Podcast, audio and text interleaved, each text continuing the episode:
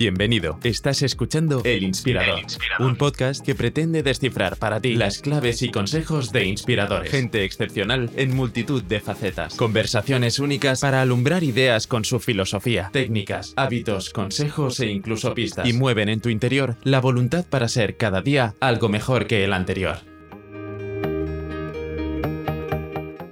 Entre 3 y 4 millones de visitantes se acercaban a Pompeya cada año, claro, antes de la pandemia. ¿Qué secreto guarda Pompeya para atraer a tanta cantidad de gente? Está claro que la fascinación por el mundo romano, las sorprendentes dimensiones del sitio arqueológico y la excepcional conservación de sus casas, algunas de las cuales parecen haber sido abandonadas apenas unas horas antes. Aunque los restos arqueológicos ofrecen muchos datos y nos hablan de los antiguos pompeyanos, sus palabras y pensamientos se han desvanecido con el tiempo. Contamos, sin embargo, en el caso de Pompeya, con más de 10.000 grafitis y pintadas en las que los propios habitantes nos hablan de sus deseos políticos, su vida cotidiana, sus odios, amores. Nuestro inspirador de hoy, Fernando Lillo, conecta entre sí los datos arqueológicos, los textos de grafitis, pintadas e inscripciones, junto con la información que autores greco-romanos dejaron, para ofrecernos un libro en el que podremos acercarnos a una Pompeya viva. Es cierto que imaginada y reconstruida, porque nunca podremos saber qué sucedió realmente ni quiénes vivían exactamente en cada casa, pero sí muy atractiva a nuestros ojos, deseosos de transportarnos en el tiempo y conocer el secreto de Pompeya. En el libro Un día en Pompeya, Fernando construye un relato ficticio basado en hechos reales, entre comillas, claro, situado en un sábado cualquiera de la primavera del 79 después de Cristo, meses antes de la erupción del Vesubio. Fernando es doctor en filología clásica y profesor de latín y griego. Lleva 30 años dando a conocer el mundo clásico a través de numerosos libros, conferencias, novelas históricas y artículos. La conversación Fernando nos contagia su pasión por el mundo greco-romano y por Pompeya, y nos comenta un sinfín de libros, series y películas ambientadas en el mundo antiguo. Sin más dilación, Fernando Lillo. Historia Vitae Magistra. Hola Fernando, muchas gracias por estar con nosotros. Igualmente a ti. Encantado de estar aquí. Te he conocido recientemente con la publicación de tu último libro, Un día en Pompeya. Esa vocación que tienes por el mundo clásico, romano, griego, es, es temprana. ¿Cómo nació en ti? Pues sí, la verdad es que es una vocación muy temprana. Desde pequeño, cuando en el colegio mandaban a hacer algo que era relacionado con literatura, con historia, con los romanos, con los griegos, yo ya me emocionaba, iba para casa y enseguida buscaba. Y eso que mis padres son los dos geólogos y su biblioteca era de geología, de ciencias. Pero bueno, tenían algunas enciclopedias y yo, bueno, pues iba por esas, iba por esas. Iba a todo lo que se relacionaba con la historia, con los idiomas. Pues más adelante ya descubrí el latín, el griego y todavía me gustó más. Y algo que me gusta mucho pues siempre es el origen de las palabras, buscar el por qué usamos esa palabra, de dónde viene, eh, los secretos de las palabras, que les digo yo a mis alumnos, tenéis que encontrar los secretos de las palabras Sí. y sobre todo estar orgullosos de ser de letras, porque yo cuando dije que iba a hacer letras, mis padres fueron muy comprensivos porque son profesores y Sí. Eh, pero los otros profesores que me daban clase decían, no, pero ¿cómo? Si tienes buenas notas, ¿por qué vas a ir a letras? Digo, pues claro, tienes que ir a letras también. Bueno, Bueno, era Fernando, ese ya, ya, ya, ya. pero es que hemos letras. vivido, hemos vivido una época, yo creo que ahora es algo más multidisciplinar. Y yo tuve que elegir. Y es verdad que me perdí mucho. Y vivimos esa dicotomía que no tiene por qué ser tal. Tienes razón, no tiene por qué haber una dicotomía entre ciencias y letras. De hecho, los grandes humanistas eh, sabían de todo. Los antiguos filósofos no distinguían eh, esas cosas. Lo que Claro. pasa que, claro, desgraciadamente ahora tenemos que elegir cada vez a una edad más temprana. Sí. Ah, sí, de todas maneras, también influyen mucho los profesores que hayas tenido. Si tienes profesores apasionados que les gusta su materia y te la explican con emoción, pues casi te pueden contagiar a ti de esa, de, ese- de esa pasión por el mundo clásico, por ejemplo, o para las matemáticas. Es decir, Sí, efectivamente. depende sí, mucho sí, de eso también. ¿Por qué ahora el de Pompeya? Has escrito libros sobre héroes. Sobre fantasmas, brujas y magos, sobre gladiadores, sobre saurigas. bueno, yo soy muy polifacético y me gusta todo.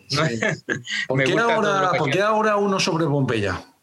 Pues bueno, Pompeya ya era algo que me había ido fascinando también desde pequeño. Mis padres me habían llevado la típica excursión que vas a Italia y aquello me había fascinado bastante, que estuviera todo, claro, acostumbrados a los yacimientos, que era todo a ras de suelo que tenemos por aquí, y ahí tenías la casa entera, el foro entero, pues aquello me, me llamó mucho la atención. Eh, y luego ya al ir estudiando, yo estudié filología clásica en Salamanca, pues ya viviendo que para darle vida a esos monumentos, pues había habido unas obras literarias, unos grafitos, unas pintadas, y fui descubriendo ese fantástico mundo de poder conocer a los pompeyanos de primera mano, con lo que ellos pensaban. No solamente el resto arqueológico, que dice mucho, y sobre todo más ahora que lo estudian con tantas técnicas desde tantas perspectivas interdisciplinares, sino también a ver qué habían pensado. Me metí en el mundo fascinante de los más de 11.000 grafitos que hay en, Pompeya. Pues de las partes sí, esa es una de las partes más fascinantes del libro. Y es que el libro, corrígeme si me equivoco, ¿eh? pero lo fundamentas mucho en los grafitis. Los grafitis que había. Has construido una historia. Por mi, por mi formación filológica, al haber hecho filología clásica, yo no he hecho historia antigua, pero bueno, no quiere decir que no me haya leído todo lo que haya que leer sobre Pompeya eh, a nivel histórico, a nivel arqueológico, eh, pero mi formación siempre, al ser filológica, siempre va a buscar el texto, ¿no? A buscar el texto, a buscar el testimonio escrito. Y en Pompeya, pues ese testimonio escrito es el que nos da la clave de pues si este es el bar de Aselina, si este es el bar de esta otra persona, si este pintada electoral está promocionando este candidato que podría haber vivido en esta casa. Es decir, que te lleva a, pensar lo que pensaban los pompeyanos. Eh, como has visto, cada capítulo del libro eh, se dedica a un personaje o a varios personajes y cada uno va encabezado por un grafito o por una pintada electoral que te da la clave de ese capítulo. Yo lo que quería con el libro era llevar al lector a Pompeya a través de sus personajes y a través de los pensamientos de sus personajes. Entonces, esa es, una de las claves del éxito que, está teniendo el libro. Es, eso, ¿no? Es, es, que, mm, como dices, cada capítulo está narrado por una, o desde el punto de vista de un personaje diferente. Hay agricultor, políticos, banqueros, profesor, prostitutas, eh, baristas, sacerdote, gladiador. Eso enriquece muchísimo la lectura. ¿Cómo se te ocurrió este esquema? Pues porque la riqueza social de Pompeya es muy grande. Nosotros estamos acostumbrados a veces, cuando hemos estudiado latín, historia, pues estudiar los emperadores, pero la vida cotidiana de la gente de las diversas clases sociales queda un poquito más escondida. Y en Pompeya pues la tenemos mucho más viva, ese tipo de buscar el personaje que hoy se identifica, ¿no? lo que decía Unamuno, la intrahistoria, las pequeñas historias que hacen luego la historia grande, ¿no? Y eso era lo que más me atraía de buscar estos personajes. Eh, hay otros libros escritos ¿no? que, que te dicen, bueno, Roma en 24 horas y te explican pues cada hora lo que hacen unos personajes de Roma. Pero a mí me parecía mejor hacer algo que fuera por bloques, que luego los personajes tuvieran una implicación entre sí, que al final cada uno tuviera eh, una relación con otro, ¿no? Eh, y después para los puristas, pues ya ves que hay un apartado ahí al final donde digo, bueno, esto me lo he inventado eh, plausiblemente, más o menos, y esto es lo que dice el grafito, ¿no? De hecho, Pompeya siempre se está reinventando. Cada generación inventa una nueva Pompeya. Sí, ¿eh? ¿Sabes lo que te quiero decir, no? se descubren cosas nuevas porque se reinterpretan. Sí, porque fíjate, las casas de Pompeya, ¿cómo sabemos que vivía en ellas? Pues es muy difícil saber, salvo que no te ponga, esta es la casa de fulanito, que en algunos casos lo pone. Sí. Pero otras veces, ¿por qué, sabemos, ¿por qué le damos ese nombre a la casa? Pues porque en la puerta tiene una pintada electoral con un nombre muy repetido y suponemos que su habitante sería esa persona. Pero siempre ha habido la tendencia, bueno, ahora los arqueólogos son muchísimo más serios y a veces muy cerebrales y dicen, no, no, no se puede hacer eso, hay que ceñirse a la ciencia. Pero los primeros descubridores, Amadeo Mayuri, los grandes descubridores de Pompeya de los años 50, cuando encontraban algo, querían darle una historia. Y ahora también queremos hacerlo. Lo que pasa es que se reprimen un poquito más, pero ahora queremos darle una historia. Cuando encontraron, se sabe si han sido a Pompeya, lo que se llama el huerto de los fugitivos, que son 13, que sale ahí en el libro también, que son 13, 13 cuerpos que se encontraron, pues el que los encontró no se contentó con encontrarlos, analizarlos, quiso montar una historia de quiénes eran esas personas, ¿no? Porque tenemos la necesidad de de troncar con ellos. Fíjate que en Herculano, por ejemplo, que también en unas bóvedas donde se guardaban los barcos, ahí también eh, la, erupción conservó esqueletos, eh, pues se encontraron esqueletos, uno de una, de una persona con un anillo, una persona femenina con un anillo, un soldado con una espada, y, ya el descubridor dice, el, no, el esqueleto 324, por ejemplo, que no sé cómo se llama, ¿no? Vale, eso para la ciencia está bien, pero para el gran público es el esqueleto del soldado, el esqueleto de la dama rica. Ya, ya, ya, ¿Veis? Siempre intentando, intentamos, como nos identificamos con ellos, intentamos eh, arrancarle una historia, más allá del frío dato. ¿El atractivo de Pompeya es que está tan bien conservada o, tiene alguna peculiaridad respecto a alguna ciudad, o sea, respecto a las ciudades romanas que la haga, que la haga particular? Bueno, el atractivo que tiene, como te comentaba antes, es que al haber sido sepultada y no haber colocado nada encima, cuando vas excavando te vas encontrando todo como estaba en ese, en ese mes. Unos dicen que fue en agosto, otros dicen que fue en octubre, que ahora están discutiendo mucho. Te vas a encontrar con lo que había allí y además con una datación a partir de la cual ya no pasa, ¿no? El 79 después de Cristo. Ya sabes que eso, todo lo que tienes ahí es antes de esa fecha, ¿no? Para un arqueólogo es muy importante. la cultura romana que está tan documentada, ¿cómo puede haber dudas de realmente cuándo fue? Si en agosto o en octubre. ¿Cómo, es posible esto? Bueno, sí, porque el, el, dato que tenemos de la fecha de, de, agosto, que es la fecha tradicional, está dado por Plinio el joven que escribió unas cartas sobre la erupción. Y bueno, eso está a través de una tradición manuscrita en la que curiosamente había varias fechas. y eh, la que se ha tomado como códice mejor, digamos, sería la del 24 de agosto. Pero al excavar, al excavar han encontrado, pues, eh, piensa, que llevan, por ejemplo, ropas más abrigadas, ¿no? Eh, que, que han encontrado higos, frutos secos, que nos llevan más hacia la fecha, hacia una fecha en octubre, ¿no? Eh, y después también, ahora hace un año, salió un grafito que era carboncillo y todos los periódicos publicitaron, ya se ha descubierto la verdadera fecha porque ponía una fecha posterior a, pero no ponía el año. Es decir, teníamos tenemos una fecha que es una fecha posterior a agosto, pero no dice de qué año. Por el carboncillo que era, pues dice, pues claro, tuvo que ser, pero es hipótesis. Tú qué sabes si era de ese año o era del año anterior. El carboncillo se conserva, pero, pero a lo mejor podía ser del año anterior. Es decir, hoy no podríamos poner la mano en el fuego ni por una ni por otra. Hay gente que según sus gustos pues dice, pues pesan más estos argumentos o pesa más el otro argumento, pero de todas ah, maneras... No está documentado, no está documentado en, en, Roma, nada, solo por Plinio. Solo sí, lo que es la fecha era la fecha exacta. Sí, no, todos comentaban que ahí había pasado algo, pero digamos que la fecha, es decir, día tal, aparece en ese, en ese autor, ¿verdad? Ya, ya, eh, y digo, estamos en eso, pero de momento eso no excluye, por ejemplo, es lo fascinante de Pompeya. Imagínate que mañana, eh, en la parte que está sin excavar, que es un tercio lo que queda sin excavar de Pompeya, ¿eh?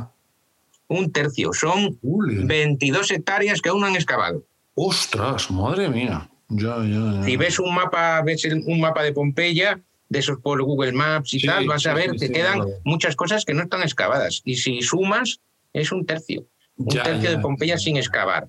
Eh, eh, son 66 hectáreas, eh, todo lo que está dentro de las murallas y queda un poco. Y luego lo que está de, fuera de las murallas, porque ahí hay villas romanas que están debajo de lo que hay ahora. Y cada vez encuentran algo nuevo, es lo que tiene fascinante. Ahora ha salido hace poco en todos los medios el famoso termopolio que le llaman, pero bueno, para mí sería más bien una taberna caupona, habría que darle el nombre, que era como un bar de comida rápida, si lo has visto en sí, los lo he visto, sí, sí, sí. Sí, Y, y, además lo han encontrado, claro, entre las técnicas que son mejores que antes y, que, y que esa parte jamás la habían tocado, pues tienes todas las pinturas, tienes todo como si lo acabaras de descubrir. Porque esa noticia siempre está enfocada desde el punto de vista de comida rápida, pues sería una taberna pues con su barra en el que daban de comer, ¿no? Porque ese calificativo tiene algo de particular respecto a comida rápida. No, es un, poco para, es un poco para, para acercarlo a nuestro mundo. ¿Vale? Nosotros no sería tanto un McDonald's o Burger King como una de nuestras tascas, ¿no? lo, que, lo que quiere decir es que una, una, tasca mediterránea, ¿no? Lo, que le llaman los italianos también la tábola calda, ¿no? Que es que, oye, comes algo, pero que no estás sentado ni te quedas ahí mucho rato. Vale, bueno, en Pompeya había establecimientos de todo tipo. Había este que tenía un mostrador, que es el que, digamos, nos llama más la atención porque se parece a nuestra barra de bar, ¿no? Se parece mucho, yo he visto las eh, fotografías, sí, sí, como unos claro, allí. Se nos parece a nuestra barra de bar. Y, y, pero luego había establecimientos que tenían también algunos pequeños apartados eh, pequeñas salas detrás en el establecimiento para poder estar sentados y hacer un banquete eh, un poquito más íntimo o, con más tiempo. ¿no? Había muchos, muchos tipos. Se han encontrado más de 200. Así que había una gran cantidad de bares por habitante. cuando leo tu libro y cuando hablo contigo, lo que veo es el, absoluto paralelismo con el mundo romano al nuestro. Parecido en la vida, en los pensamientos, eh, salvo en lo que es derechos humanos, igualdad de género, que la igualdad de género tiene 40 años, no, no veo muchas más diferencias. ¿Cuáles son las principales diferencias entre el mundo romano? Bueno, hay, hay bastantes. Lo que pasa es que nos fijamos en lo que se nos parece. Claro. Eh, entonces, al, estudiar el mundo romano hay varias tendencias, ¿no?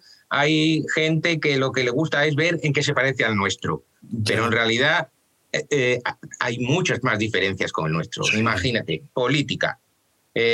ahí ves que hay un episodio que el aspirante a edil, llamémosle concejal de hoy en día, tiene que ir por la calle a dar la mano a la gente. Bien, ah, muy bien, qué parecido a nuestro mundo político. sí, pero es que ese no cobraba por su cargo.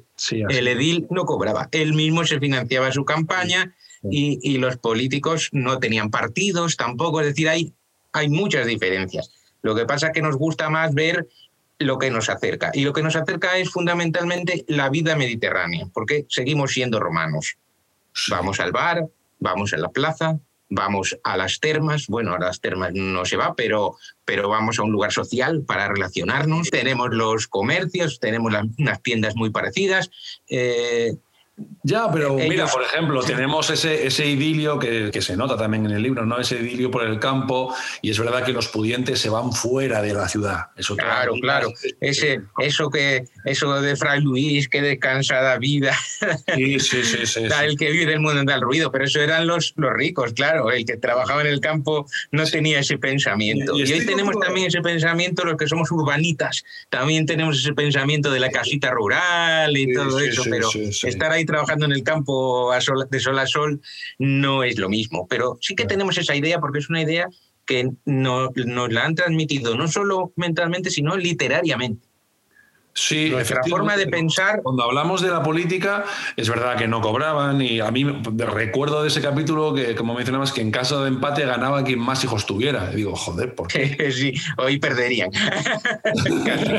la mayoría. ¿Qué, qué, tiene? ¿Una, una, una, ¿Un enfoque desde el punto de vista de, de familia? O... No, el enfoque es que también ¿no? el que no sabe gobernar su casa no va a poder gobernar su estado, ¿no? Ah, ya, Yo le he oído por ahí en, algunas ocasiones, ¿no? Dice, si es un buen padre de familia que sabe gobernar su casa, no solo en los romanos no era solo la casa, eran los esclavos. Que otro que todavía no tiene. Exactamente, esa sería una, una buena ya, pero los políticos, ya, pero se ve, se ve el trabajo que tienen que hacer los políticos para que les elijan, se ve la las relaciones, las relaciones sociales, de clientela.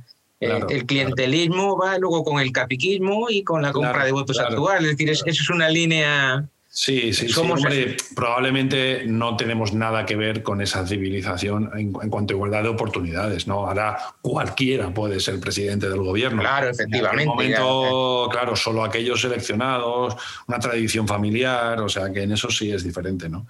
Claro, hay muchas cosas que, que por ejemplo, antes en, los matrimonios, pues eran matrimonios concertados, como han sido hasta hace bien poco. Nosotros ahora estamos viviendo otra época y como lo son en otras partes del mundo, que no es España, todavía se da ese tipo de cosas, ¿no? Pero eh, nos sirve eh, de contraste para evaluar lo nuestro. Yo a mis alumnos y al público general siempre le hago la reflexión, que la reflexión es ¿Por qué, hacemos, ¿Por qué leemos un día en Pompeya? No es por pura arqueología o por puro conocimiento o por el placer, que también, por el placer de leer algo, sino porque en, cierto modo nos sentimos identificados e inconscientemente lo comparamos con nuestra realidad. Totalmente. Eh, hablando de más libros tuyos, escribiste uno de héroes mitológicos e históricos. ¿Por qué tienen tanta vigencia esos héroes, esos mitos ¿no? de la Grecia, que estamos hablando de hace 2500 años? ¿no? ¿Por qué tienen tanta vigencia hoy en día? ¿Está tan, porque, porque, somos herederos de esa cultura o porque realmente están arraigados en, en lo que es nuestra genética, en el fondo? ¿no? Sí, son, las dos cosas. De hecho, el libro se titula Héroes de Grecia y Roma en la pantalla. Y yo lo que hablo es, eh, luego tengo otro que es de superhéroes griegos, pero el que te refieres tú es Héroes de Grecia y Roma en la pantalla. Y ahí cuento un poco la historia del mito original, de los mitos en la literatura clásica, y después de cómo ha pasado a la pantalla a nuestros días. Entonces es, es apasionante ver cómo ya los griegos y romanos antiguos reinterpretaban su mundo a través de los mitos. Y nosotros reinterpretamos ese mundo a través de las películas y a través de la literatura. Eh, son dos cosas, lo que tú decías. Una, que el ser humano tiene una serie de características, de anhelos, ¿verdad? Pues anhelo de la inmortalidad, la fuerza, la inteligencia, el, el honor, el dar la vida por la patria o el egoísmo, todas las pasiones humanas, ¿no? Todas las pasiones humanas las compartimos todos los seres humanos del mundo, desde China hasta Oceanía, hasta aquí. Lo que pasa que en Occidente las hemos codificado, las tenemos codificadas en la mitología clásica y luego en la religión judeocristiana, eh, en todo eso que ha hecho lo que hoy es Europa. Y entonces, en realidad, esta mitología es lo que están esos arquetipos reelaborados con unos nombres concretos. Si tú quieres hablar de astucia, pues te va a venir a la cabeza Ulises. ¿Por qué? Porque tú desde pequeño has tenido contacto con la historia de Ulises, bien en un cuentecito, bien tal, bien luego leyendo la Odisea original. ¿Por qué? Porque es nuestra tradición occidental. A lo mejor en otra parte del mundo la astucia se asocia con otra cosa, ¿no? Eh, por eso a mí me preocupa mucho que descienda la cultura clásica, el latín y el griego, porque las nuevas generaciones no le podemos hurtar esas claves de interpretación del mundo, porque entonces van a estar perdidos. no, va a ser, va a ser el mundo europeo que estamos conociendo ahora, ¿no? va a ser van a ver Ulises. Yo me acuerdo que de pequeño había una serie de naves espaciales. Claro, Ulises 31, que era del espacio. Sí, sí, efectivamente. era fabulosa. No, van a saber de, que de dónde viene la referencia, claro. Claro, efectivamente. No, no, no les va. Yo me encuentro muchas veces que que las referencias que tienen hoy los jóvenes son otras, distintas, ¿no? Eh, pero que está bien, porque está bien que tengan sus referencias, pero no está bien que pierdan las referencias, digamos, entre comillas, del cano occidental, porque la riqueza que te da la historia de Ulises, que es el hombre que tiene esa dicotomía, que quiere volver a su casa, pero a la vez quiere vivir aventuras, es lo que uno realmente tiene dentro de su corazón, de decir, mira, sí, en mi casa estoy muy bien, es, pero, pero a veces me siento aquí entre las cuatro paredes, desearía más, ¿no? Desearía irme, pero, pero a la vez deseo volver a la seguridad de mi hogar, ¿no? Porque aquí está mi familia, aquí están mis raíces. Eh, realmente e, eso lo cuenta Homero como nadie. Y, y detrás de Homero toda la serie de autores, escritores, cineastas, artistas plásticos, músicos, que nos han hablado de Ulises y que han enriquecido ese mito inicial griego. Y sin eso no se puede vivir. Tú lo equiparas o intentas ver en los superhéroes de hoy en día esas, características que me decías, ¿verdad? Lo, asimilas con que hemos, hemos reinterpretado esos mitos de esa forma, ¿no? Sí, efectivamente. Ahora, ahora tenemos unas referencias que ya no están tanto en lo que es la épica antigua, sino en la épica cinematográfica o de los cómics, ¿no? Sí, sí. Eh, tenemos pues Superman, Batman, toda la serie, Los Vengadores, todo, todo eso está de moda. Eh, pero están contando las mismas cosas con otros personajes. Sí, así Y, también están contando cosas de su generación, porque Bueno, no olvidemos que muchos de ellos son héroes eh, mitológicos. Thor, Sí. entre ellos. Y... Exactamente, tienen Thor y tal, pero, pero son a la vez héroes mitológicos, pero héroes del siglo XX-XXI, ¿eh? porque si tú ves las cosas que hacen, eso a lo mejor no lo haría un héroe clásico, eso lo haría un héroe del siglo XXI, ¿no? Sí, por con determinadas cosas. Porque, bueno, ¿qué pueden tener en común Hércules, Heracles con Superman, todo? Pues que ayudan a la humanidad. Bien, hasta ahí. Ahora, ¿cómo la ayudan? Eh, ¿Qué poderes tienen? Ahí es donde varían las cosas, ¿no? Ya, ya. donde varían las cosas. Eh, bueno, de hecho, te tengo que decir que a mí lo de los superhéroes modernos me gusta un poco menos que los antiguos porque a veces los guiones son muy parecidos, claro, porque siempre tiene que haber un villano, un no sé qué, claro, y, y digo, bueno, pero vamos, eh, No son, no son incompatibles, Fernando, se puede disfrutar de no ambos. son incompatibles, no, pero a mí me gusta la variedad también, ¿no? La variedad. Ah, Eh, Yo recuerdo que cuando era pequeño leía los cómics de Spider-Man, Superman y tal, pero me gustaba más una colección que había que se llamaba Joyas Literarias, que eran los cómics de, de las grandes historias de la literatura universal, que eran muy variadas. Ya tenía Los Tres Mosqueteros, El Conde de Montecristo, Sí, sí, sí, sí, sí. mucho más variado. Lo otro me parecía como más... Habías leído unos cuantos y bueno, esto me mata. Ya, es verdad que se parecen. Los, los aficionados a cómics, que los respeto y es una maravilla todo lo que hay. Además, los hay algunos que se parecen muchísimo. Sí. se expanden unas historias, una variedad de historias. Eso es un gusto personal, simplemente. Eh, pero de hecho, ahí hay toda una mitología, toda una nueva mitología está Sí, sí, sí, en, sí. en- en los cómics. Y, y- la verdad es que son muy de pantallas y de películas. Cu- ¿Cuáles a tu juicio son las primero las que más te han gustado, ¿no? Y aquellas que representan mejor el mundo antiguo, ¿no? El mundo griego, el mundo, el mundo romano. ¿Cuáles son esas películas a las que siempre recuerdas eh, al respecto?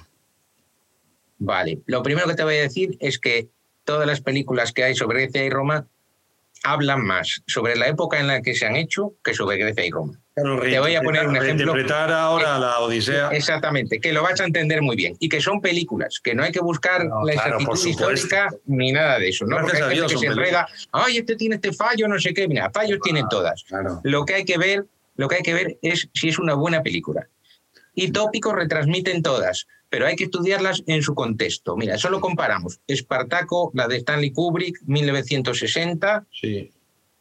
una película obra maestra, supongo que estarás de acuerdo conmigo. Sí, Obra maestra. sí, sí, como todo lo de Stanley. Y ahora ves el Espartaco, Sangre y Arena, y, y- y claro, ves, Claro. ni es el mismo producto, solo tienen en común el nombre Espartaco.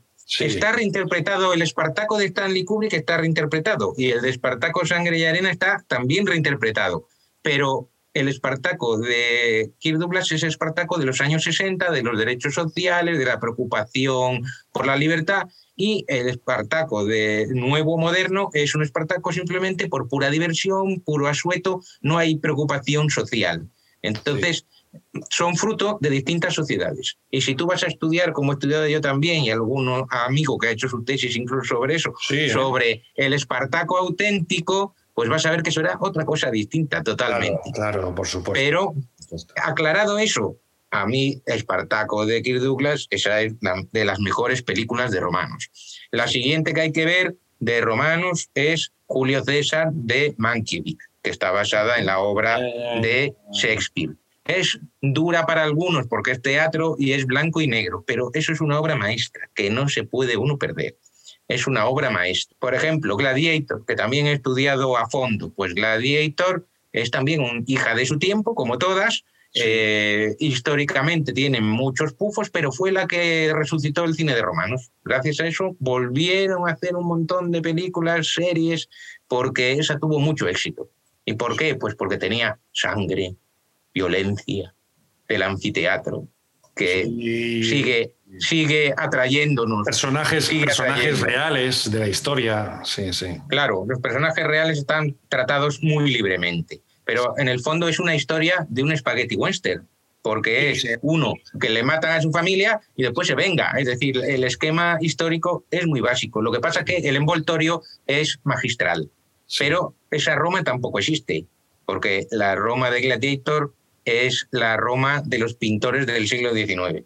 Ridley Scott se basó, bueno, sus decoradores y todo eso, cogieron la estética. Si te das cuenta, hay algunas imágenes que salen, hay unas cúpulas de Roma al fondo. Sí, bueno, es verdad, es verdad. eh, bien, o bien durante el desfile de triunfo lo que te sale es un desfile de Hitler, porque es todo en blanco y negro. Y mucho del Renacimiento también. muchísimo. Exactamente, Renacimiento, el, el Segunda Guerra Mundial. Tiene, es muy rica la película, ¿eh? tiene cosas Sí. realmente interesantes y, y además Lo es entretenida. lo de los gladiadores está bien reflejado en esa película? Ninguna película de gladiadores refleja bien el mundo de los gladiadores. Ninguna. De hecho, tengo un libro que no sé si conocerás, que se llama Gladiadores, Mito y Realidad, No, no lo conozco. eh, que he publicado en EBUE. Sí. Y el último eh, capítulo pone Gladiadores en el cine.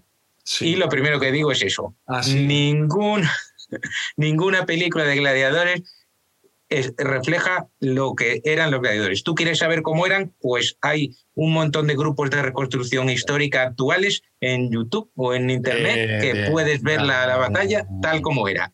Ah, sí, eh, ¿eh? Ya, ya, ya. ¿Y por qué son? ¿Y por qué? Me- tú me preguntarías, ¿por qué?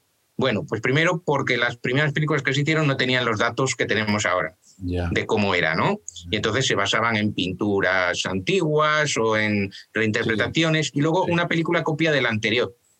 Claro, claro. No, no, Entonces, no. si uno O- pone un gladiador- o, queda, o queda en la retina. pues, Claro, queda en la retina, claro. se va haciendo unos tópicos. Sí. Entonces, por ejemplo, los gladiadores no cortaban brazos ni piernas, ni como sale en el- No, porque ese no era el objetivo. El gladiador tenía que vencer al adversario hiriéndolo o desarmándolo, porque el único que podía matarlo era él, pero con el permiso del público.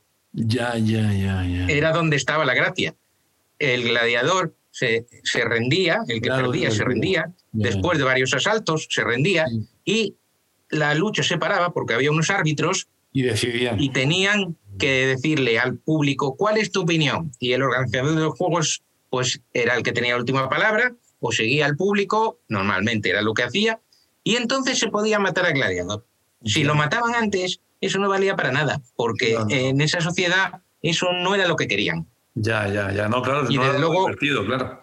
Es imposible, los que eran profesionales, es Sí. imposible que uno pudiera matar a otro cortándole la cabeza.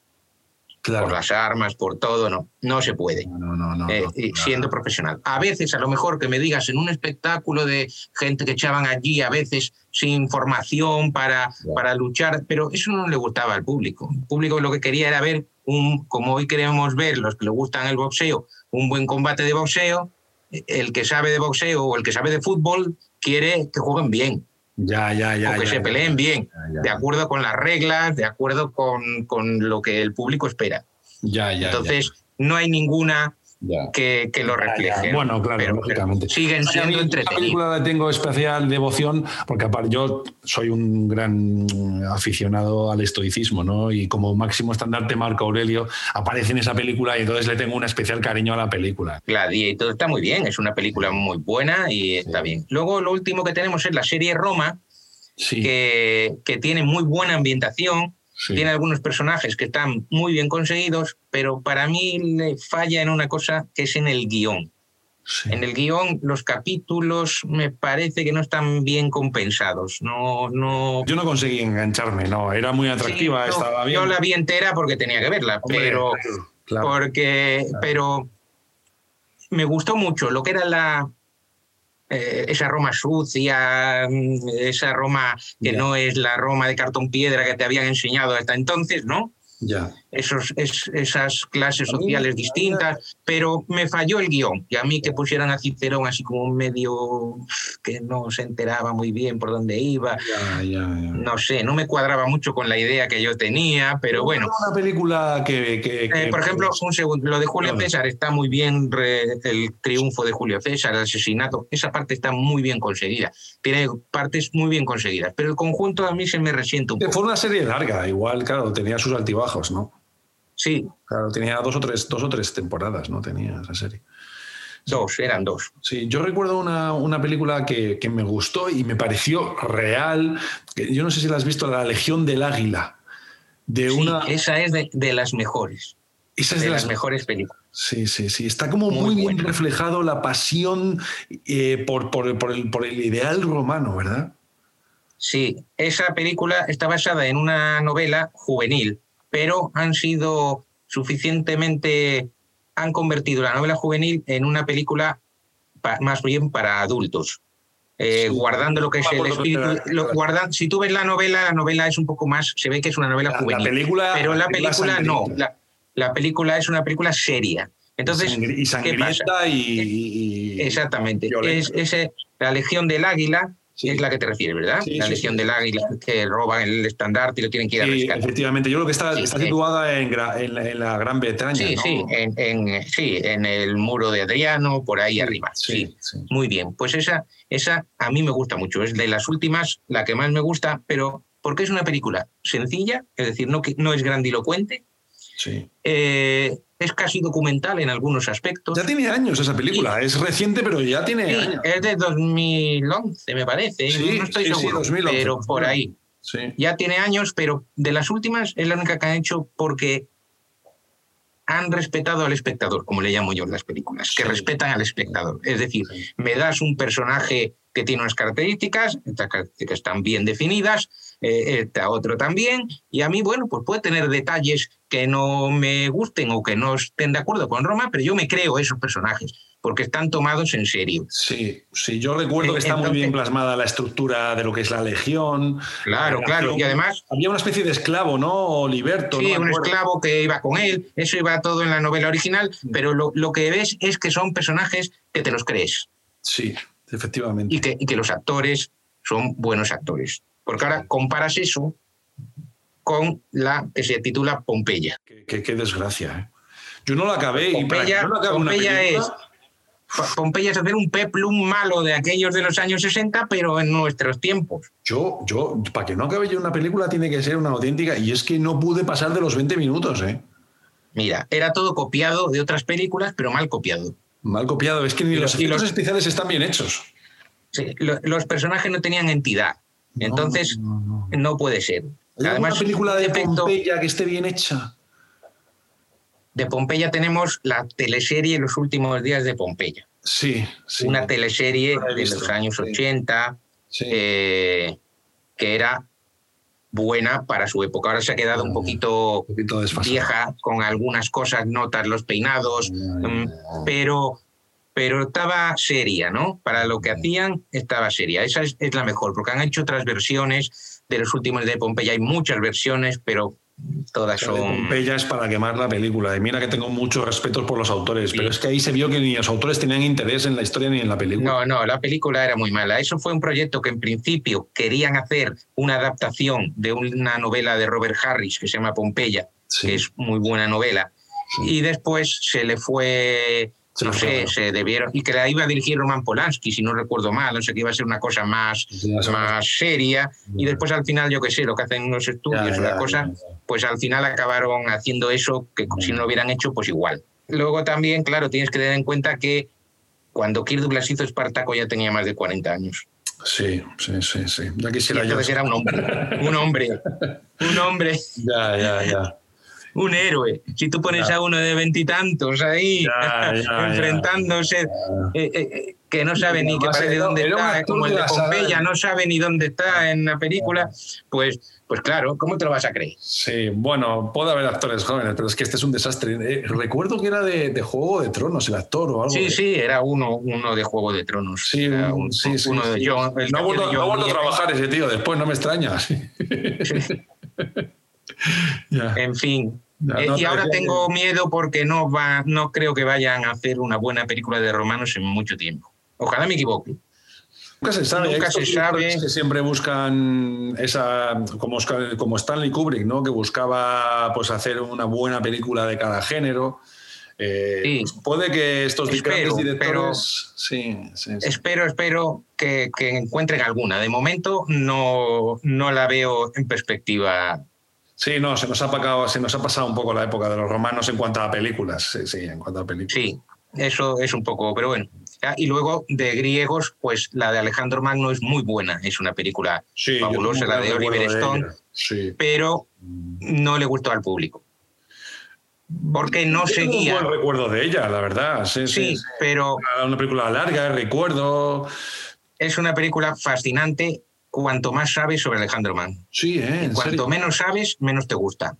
Ya, ya. Porque no sigue los cánones de las películas de héroes ni de las películas de romanos. Intenta meterse, combinar, Alejandro Magno, que es una figura compleja de por sí, intenta combinar lo que es todos sus pensamientos, su, su idiosincrasia interior, que a la vez la, su debilidad interior, ¿no? con su grandeza de poder dirigir esas batallas que dirigía.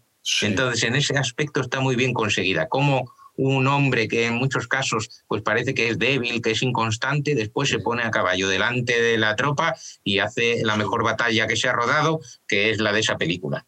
Sí, ¿eh? hablamos de Alejandro Magno con Antonio Ortega, un directivo de Bankia, consejero de Bankia, que, escribió un libro de Alejandro Magno asimilado a la empresa, ¿no? Y hablamos ah, mucho, sí. sí, hablamos mucho, tiene un libro precioso sobre Alejandro Magno y, en estrategia empresarial, en crecimiento, en batallas, en gestión de equipos. Y eso se ve en la película. Arengas. efectivamente, en la película se ve eso, se ve esa composición de equipo, esa estrategia que él tiene, incomprendido en muchos aspectos. Sí, sí, sí. Esa película sí. Hombre, del mundo griego tenemos también Troya, ¿no? Que, que, como película yo tengo un recuerdo muy bueno de ella.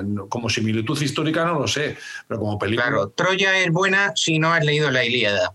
Ya, ya, ya. es decir, si no sabes nada pues es una película entretenida, incluso tiene momentos buenísimos, pero yo, siempre digo respetables y me jato y sí, son respetables, cada uno puede hacer la película que quiera, pero a mí me pareció qué lástima que el guionista no hubiera seguido un poquito más, aunque solo fuera un poquito más, el argumento no es fácil de los la Iliada, eh, Fernando, no es fácil leer la Iliada. Yo leo... No, pero, pero hay muchos resúmenes de ellos. Es que no es que tenga fallos con respecto a la Iliada, eh, tiene fallos con respecto a, matar a personajes que, que, luego quedaban vivos al final o dejarlos vivos a los que morían. Es decir, en Troya murieron todos. Entonces es, es casi esos finales son tipo Hollywood, pero bueno, ya digo, para gustos, yo no me meto en que cada uno tiene su libertad artística, pero me parece, mm, de cara a lo que es la historia, divulgar, ¿no? A quien busque un poquito saber cómo era Troya,